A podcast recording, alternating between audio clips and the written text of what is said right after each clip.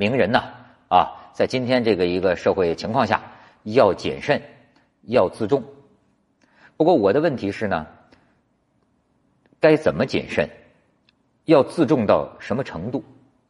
因为在一个到处秀下限的社会里，你说做人的这个上限，上限那就像跳高运动员那高度，他永远是以失败告终的。就是说，你你是无限谨慎谨慎，你没有一个谨慎到什么标准呢？呃，用什么方法谨慎？你那这个没有可操作性。我说这什么意思呢？比方说谨慎，好，以后跟人吃饭，跟人说你们谁跟我交朋友啊？吃饭的时候把手机全交给我，我我揣包里，吃完饭我再发给你们。你们要不愿意这样，咱别一块吃饭。好，这叫谨慎。那我再举一例子，如果一个名人闹离婚，他老婆因怨生恨，哎。把夫妻俩生活的时候的一个什么视频、音频，哎，给你拿出来，弄到网上去，那你说这情况就是哎，不谨慎。那谨慎怎么谨慎呢？你就不该跟老婆什么都说，你就是说，或者说你根本思想你要狠斗私自一闪念，你不能有别的想法，这是谨慎到底儿了。就像我跟有的明星开玩笑，我说你要怕这个什么性丑闻呐，什么被拍啊，最保险的办法你就自宫得了，或者说你就做个和尚，别上床，别上床，你就彻底没事嘛。所以我是说，谨慎是对的，但是到一个什么程度？这个今天的呃社会啊，人说话呀有很多的语境。你知道我再给大家这事儿，其实有时候让我想起一个我们主持人的事儿。我做过一个节目叫《文涛拍案》，有些事儿后来我想起来就有点心惊。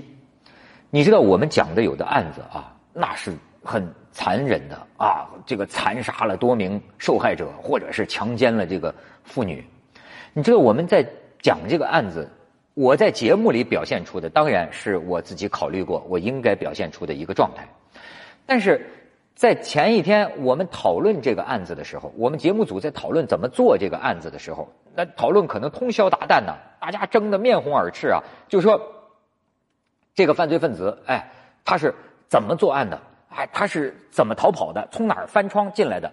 或者说强奸，到底是谁先上去的？谁后上去的？有时候大家争来争去，你知道这个这个情况争来争去，有时候会哄堂大笑，就是。你说到这具体的这个，我们怎么表现这个作案的这个情节的这个图景？聊着聊着啊，同事们会笑起来。好，我后来想，那要是有人没私德的，他拿个手机把我们这个节目会给拍下来，给我传到网上，那全国人民就会说：你这个主持人，你这个人面兽心的啊！你在整天在电视上装的人五人六，慷慨激昂，你他妈在在。在在在在私下里，你就是这样调侃受害人的吗？所以，我也要谨慎。那么，我想我要怎么谨慎呢？我的我想我要谨慎，就必须在每一次开选题会的时候，不管大家谈到什么问题，我必须维持一个追悼会的心情，然后一个编导说一遍，我最好还能哭一遍；一个编导说一遍，我最后的话哭一遍。照这样的话，真录节目的时候，可能我的眼泪也干了。所以最后我就不做文涛拍了，当然不是这个原因啊。我是说，你看这个语境，人说话是在不同语境下的。呃，互联网时代，你看在西方的社会啊，他们是已经有这个隐私观念的这么一个社会，他们迎来了互联网时代。可是咱们中国是个没有隐私权的社会，那么。咱们跟西方差不多，同时也进入了互联网时代。你想到没有？这个这个同时，你觉得这俩果子它能是一个味儿吗？咱们很多时候，哎，公共的很多事儿反而是隐私，可是咱们这个个人的隐私经常是广场上的公共话题儿。我也不能免俗啊，就是你知道，咱们都。进入这个法律的修改或者道德的自然演进，跟不上这玩意儿的速度，根本就就是，比如说一个一出现一种新玩意儿，汽车年代有汽车年代人际交往的很多道德修养和规则，可是这个年代咱们还没来得及。你比方说吃饭的时候，啊，我是这样啊，我拍了如果发朋友圈或者我发另一个人，我都要问我说，哎，我发给谁谁谁了啊？我我我能不能发？有多少人都能有这个观念呢？这这而且没有这个观念，你也不能怪他，因为。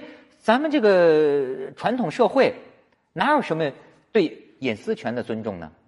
那么过去这有一个逻辑，就是说这个你名人嘛，活该嘛，对吧？你名人就有这个原罪啊！你名人，你你你你占了多少出名的便宜呢？你就活该被人盯着。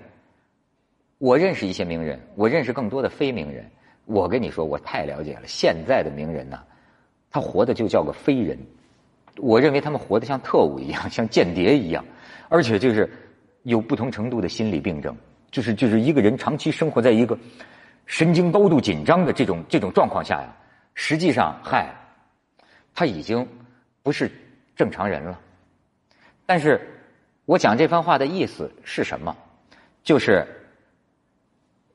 说的对，在互联网的时代啊，在这个全民狗仔的时代。在人人都能掌握这个窥探神器的时代，那么你名人，哎，你你你你这个你倒了霉，对吧？确实，咎由自取，自作自受，行吗？你怨不着别人，可是我作为 别人之一，我愿意对他们表示同情。